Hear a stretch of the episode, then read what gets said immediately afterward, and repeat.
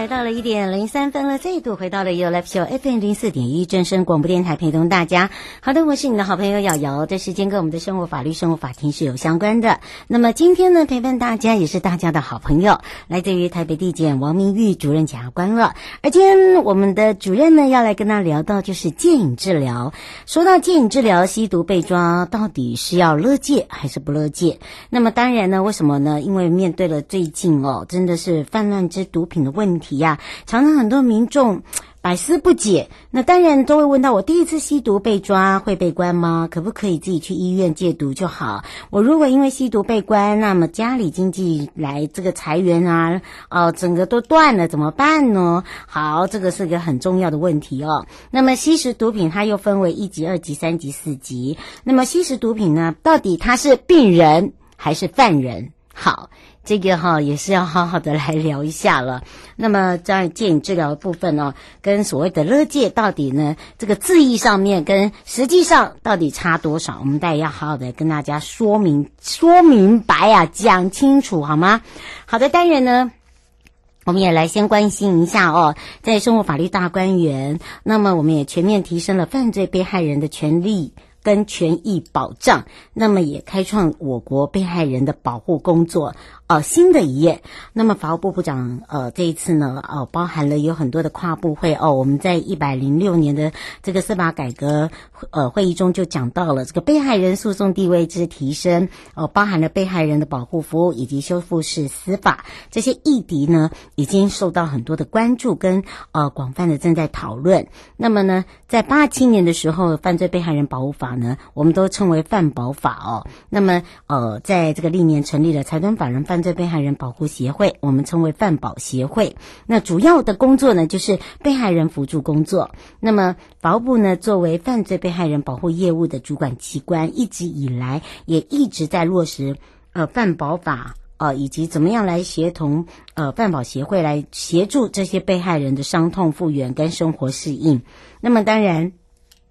在这里面呢，呃，为了更完善的来做这个保护作为。呃，在一百零八年一月，我们就组了一个犯保法的研修专案小组。那么，针对呢实行二十多年的犯保法做了全面的检视，也彻底的检讨了呃现行制度不足的地方。那么，也密集邀集了各方的这个代表还有专家哦、从这个法规面呐、实务面呐，呃，各个的这个议题啦，提供专业的意见跟修法的建议。那么，也积极的进行哦所谓的法案研修。那么包含了呃我国犯罪被害人保护的一个制度跟这些呃与时俱进啊，来增加一些健全跟一些改善。那当然每一起这个犯罪行为的背后，并不是只有一个被害人。那么说到被害人的家庭，往往可能因为哦呃，碰到这样子的一个，譬如说丧失亲人或家庭呃这个成员呢，重要成员哦受伤，顿时呃失了依靠，可能连财源都没有哦。那么常常。就会变成是一种困境。那么会让人家觉得，哎，未来茫然失措，仿佛又落入了这个黑暗之中。所以呢，这个范保法法修正的重要课题就是，呃，在于被害人家庭为中心，关注被害人跟家属的生理跟心理层面的需求，来协助抚平心灵的创伤，促进自我的身心调试。啊，也及时的来提供，譬如说社会补偿，来让这个被害人从第一个接触的专业人员，呃，能够充分的获得资讯，然后再到各阶段可以获得专人的协助。那么一路相伴走过来的诉讼流程跟生活困境中呢，如何来去重新面对这些生命，再次来拥抱这个希望。来积极的面对未来的人生，所以这一次的一个修法研修的部分呢，以行政院函班之加强犯罪被害人保护方案的一个基础，以平衡平被。呃，平衡哦，被这个被害补偿跟保护服务的一个比重，那也重新定位被害补偿金的制度跟健全跨部会的一个联系机制。那么包含了研修方向有，呃，以被害人权利为核心，发展本法的一个架构，重新来去定定所谓的补偿金的性质跟保护服务的一个内容。第二个就是呃，建构以家庭为中心的保护服务的工作模式。那么第三个呢，就是呃，建议。由行政院呃建立跨部会协调机制，也适时的提出报告说明呃政府有关于被害保护法的一些工作推动情形。那么当然第四点就是厘清政府跨部会的相应呃保护责任，那么也提供符合人性尊严呃以及最佳利益的一个保护支持。第五点就是纳入地方政府来的一些协力角色，来引导资源发展。健全被害人保护服务的一些工作脉络。那么第六点呢，就是包含了强化被害人知情权跟基本服务标准，让被害人从接触的第一个专业人员起，呃，后续的各阶段能够获得更必要的资讯。第七点呢，就是加强对于被害人法律协助的一路相伴工作，建立犯保协会跟法服基金会的一个沟通联系管道。第八点就是。检讨犯罪被害补偿金的定位，还有求偿规定，包含了让被害人得以充分的向加害人进行所谓的民事损害赔偿的请求。第九点呢，是规范修复式司法转介跟伦理原则，包含了当事人基本权利，还有就是尊重当事人权呃跟意愿的一个优先考量。呃，第十点呢，就是明确的。犯罪呃，犯保协会的一个组织运用的一个规范，力求就是透明化、专业化、充实的必要人力跟资源，来定定所谓的犯罪被害保护业务的一个基石。那么，鉴于犯保相关的研修重点涉及了跨部会的业务层面比较广，所以呢，保部也会持续跟专家学者跟相关部会来讨论，也会将密集的倾听第一线的犯保协会工作者跟被害人的代表意见，来通盘。呃，研议一些犯保法的相关议题，让全面提升犯罪被害人的权利跟保障，来尽速完成整个相关法制的作业，也再度的开创我国被害人的保护工作新的一页哦。那么，当然这也是呃比较特别的部分。另外呢，悠悠诊疗室的部分呢，我们要今天跟大家聊到的，就是落实精神健康观念，有效的预防精神疾病。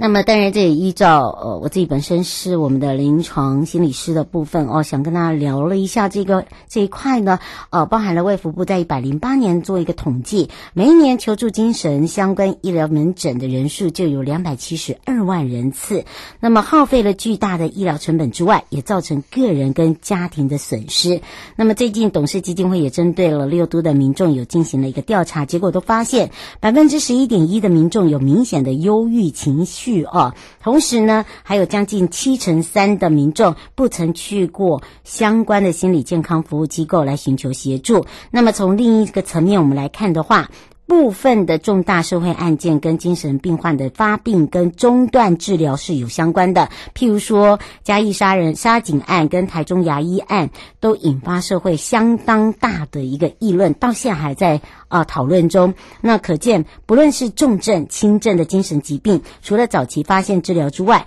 需要进一步的具备预防的概念。所以要告诉我们的民众哦。正确的心理卫生教育，还有精神医疗资源的使用，强化我们自己对于精神健康领域正确的理解，这才是现在当务之急。那么，除了呢，不应该对精神呃疾病的这些病患标签化或者是呃污名化，我们应该是从自身做起，具备好所谓的舒压缓解的一个概念，好，这样才有办法让我们自己的精神乐活做一个目标。那么，因为现在。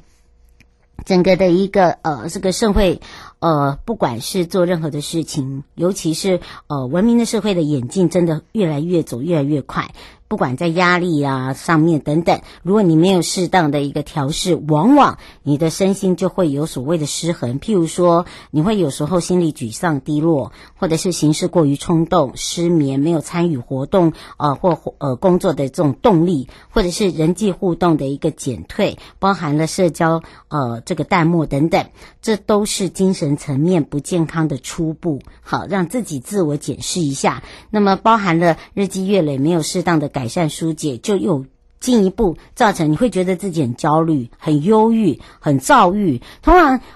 有分层级，焦虑、忧郁、躁郁，好的都是情绪上的困扰。但是你不是医生，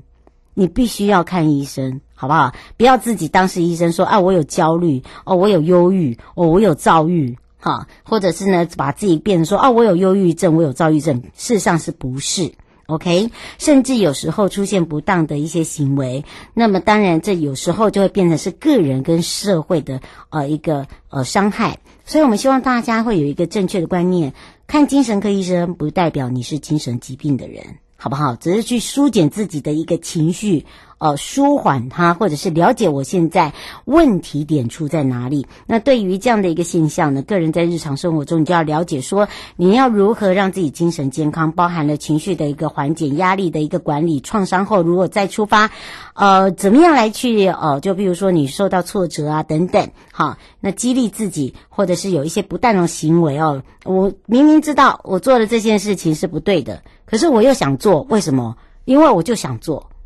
就是会有这样子的一个情形，让我们要自己我自我的一个呃这个写下来，来做自我的一个导正。那么可以规划一些规律的运动，比如说看电视、上网、阅读、唱歌。呃，当然呢，呃，做一些这个舒压的方式。当然以人是群众的哦，而不是呃这个孤独的。所以呢，要跟群众互动。那么最重要的就是要找到适合自己的方法。好，那么根据卫福部一百零八年的统计，台湾地区呢属于慢性肌。呃，精神病患的一个身心障碍证明就有十二万七千人，那么所占身心障碍总数的十分呃百分之十点八十五。那么因为慢性精神疾病呢，领有重大伤病的一个证明就占有百分之二十点九十五。那么每一年求助精神相关医疗门诊人数就两百七十二万人次，耗费就是有巨大的医疗成本。不但你就造成了个人跟家庭的损失，也变成社会安全网的一个隐忧。如如果你可以落实精神健康的一个预防，我们先哦，常常在讲预防胜于治疗。我们把这一群心理会不断累积压力、情绪莫名的呃起伏，呃跟人互动出现了问题、冲动、行为控制不好，呃干扰到生活的朋友，那。当然，这时候呢，我们除了呢，就是说跟一些卫教方面的哦去聊一下。那平时呢，你的心脑操练跟精神的部分，怎么样来去做一个调试的重点？怎么样保持自己的身心平衡？怎么样来提升自己个人的一个健康？就从生活中，没有任何一件事不是从生活中的。好，如果一旦你有这样子的一个精神疾病，应该就是说正式正规的去精神医疗。好，完善的一个医疗制度，再加上专业的医疗人员，不管你的家人或你自己本身，你要配合才是真正的治疗方式。最后还是重视自己个人的健康，才有办法预防精神疾病的一个产生。马上回到台北地检主任检察官时间了。你在我身边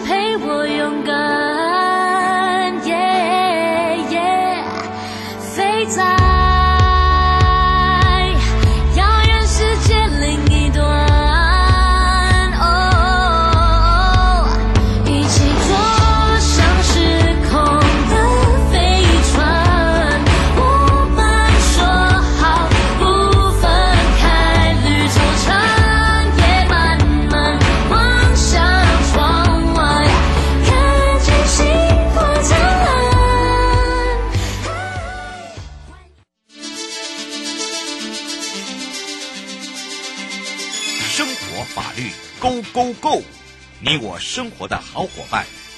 我是你的好朋友哦。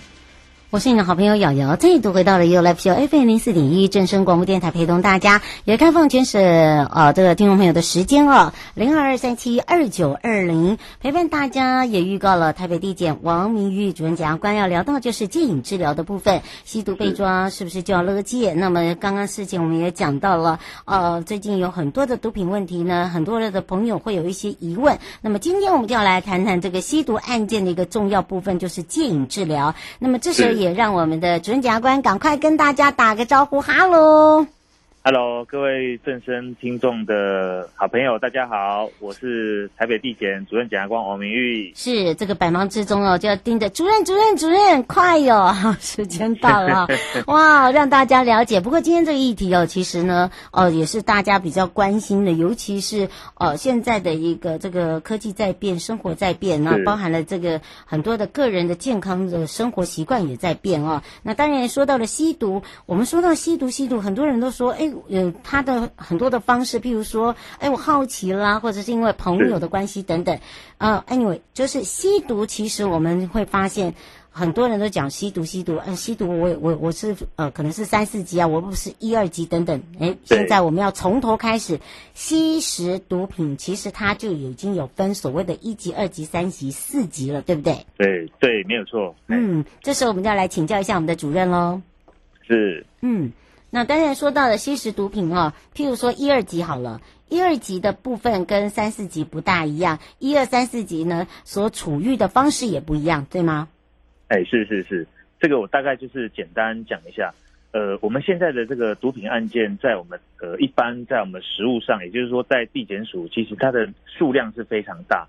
那因为大部分人其实都基于好奇，比如说像是学生啊，或者是刚出社会的年轻人，有时候他就好奇。那好奇有时候他就会去呃尝试一下，那尝试完之后，哎，有时候不小心就上瘾了。那基本上我们法律上把毒品分为一二三四级，它是从它的呃它的成瘾性来区别。也就是说，如果你吸食一级毒品的话，代表说怎么样，它的戒比较难戒，就戒它不容易戒。那四级就比较容易戒，所以我们才会针对一二三四级那做不同的一个规定，这样子。嗯，好是，哎。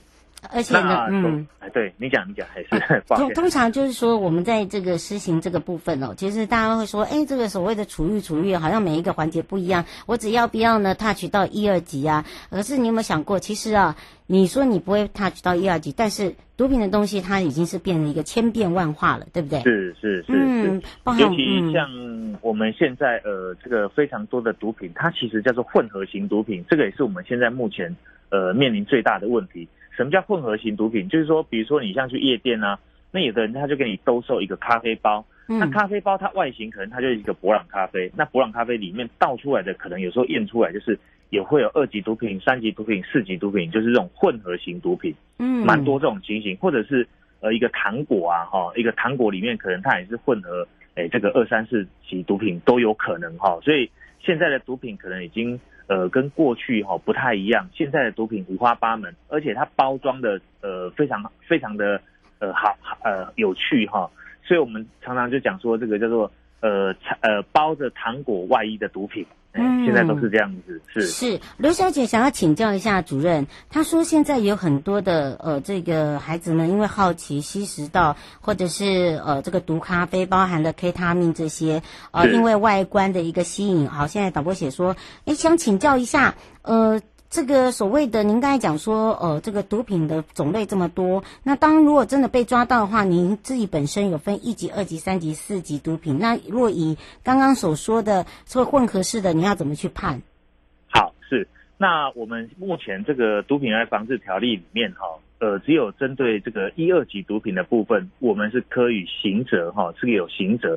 那至于三级毒品，就是大家常常呃听到就所谓的 K 他命啊哈，或者是四级毒品。那目前这个三级毒品以以下的哈，这个我们目前只有行政法是没有刑罚的部分。那我们回到就是刚才讲的这个一一二级毒品，比如说像一级毒品，大家常见的所谓的海洛因啊，那二级毒品就是所谓的安非他命或甚至大麻、摇头丸等等等哈。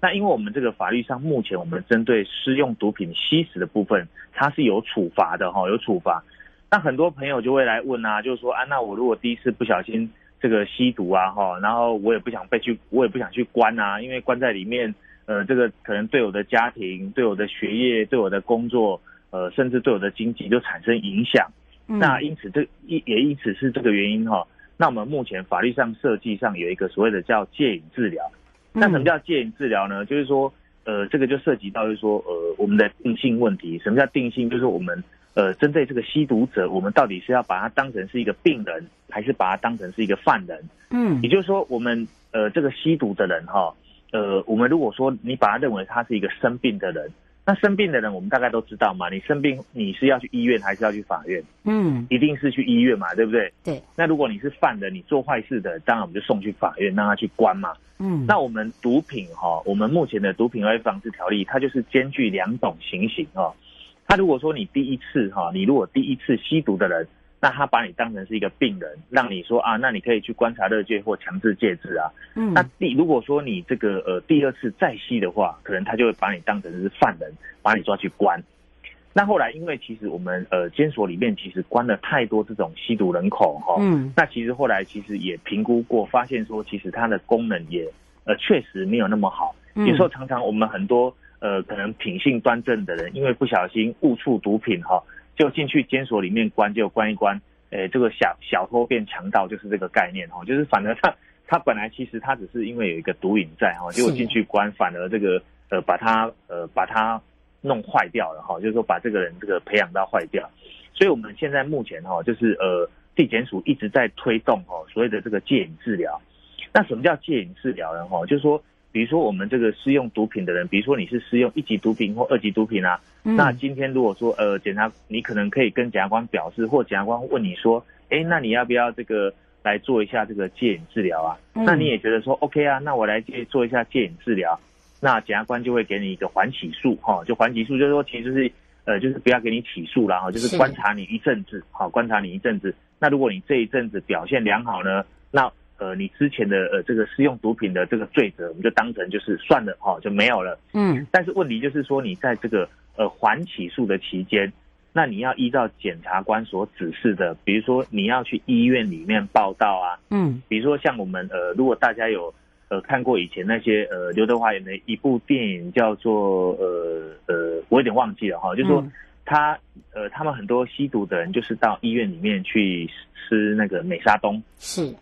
好，就是比如说你原本是吸海洛因，那我们有一个替代疗法，就是说你去医院吃那个美沙东。嗯，那如果说你本来是吸食二级毒品的话，可能我们就会请你到这个医院哈，接受所谓的这个心理咨商或心理辅导等等之类的。嗯，那这一个行为就是所谓的这个戒瘾治疗。嗯，那戒瘾治疗有什么好处呢？就是说，因为你基本上我把你当成是一个病人。那有你生病的话，就去医院看病，对不对？啊，就很像一个慢性慢性疾病。那对你本身而言，可能你本来在就学啊，那你的学业不会因此而中断啊。嗯、那如果说你是工作的人，你还可以继续工作，那你还是为一个经济来源。那甚至你对家人哈，家人其实还是可以照顾得到。那也就是说，哎，就是你就是在外面哈，在外面，那生活上原则是呃不会受到任何的一个影响。嗯，所以这个也是大概目前这个呃法务部哈一直在推所谓的这个叫戒瘾治疗。嗯，大概先讲到这边。对，是我呃，吴先生想请教一下，他说您刚才讲的戒瘾治疗跟勒戒，就是说第一次呃，如果说给他机会叫戒瘾治疗，他上面写第二次的话，哎，就叫做强制勒戒，是这样吗？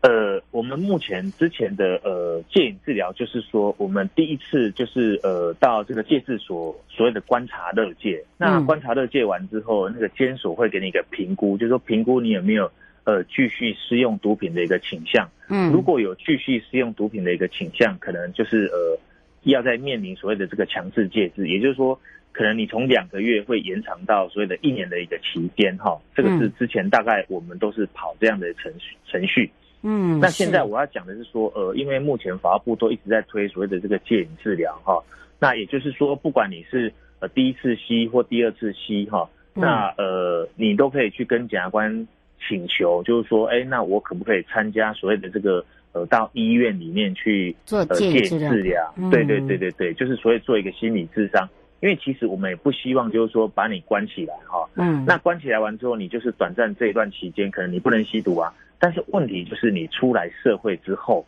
那有时候呃朋友又邀约你，他、啊、可能你这个有本来就是生病嘛，嗯，那生病你没有帮你医好，结果你出来之后，人家又又引诱你一下，结果你又继续吸。那其实也不是我们所乐见的，嗯，所以我们是希望就是说尽量透过医生哈，医生这一块结合所有的医生这一块，那帮你的毒瘾帮你戒除，嗯。是王先生想请教一下，我们只能接这个通哦。他说，呃，主任，那您的意思就是说自己要跟呃这个检察官提出要自己戒瘾治疗吗？他说现在很多毒贩都一直呃说我要戒瘾治疗，已经戒了很多次啊，嗯，对。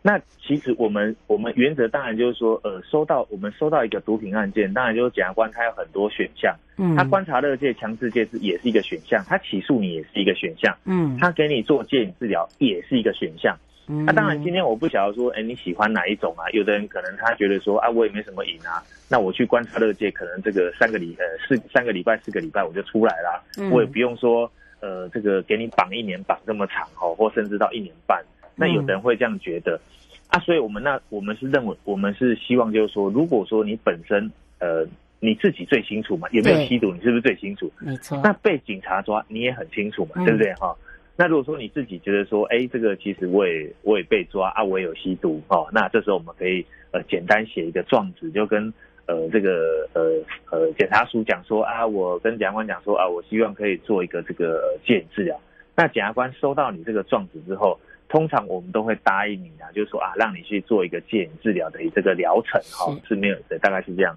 嗯，是。不过因为这个时间的关系哦，让大家比较清楚哦，这个整个一个流程还是要靠自己啦，对不对？因为只有你自己知道才呃了解说你到底有没有吸毒哈。这个因为有时候呃会害怕说，哎，有人知道或家人知道啊，尤其是家人在旁的时候，但是你还是要这个诚心的面对自己才是一个最重要的。不过因为这个时间的关系，我们要下个礼拜见喽。好，嗯，谢谢各位听众的收听，谢谢大家。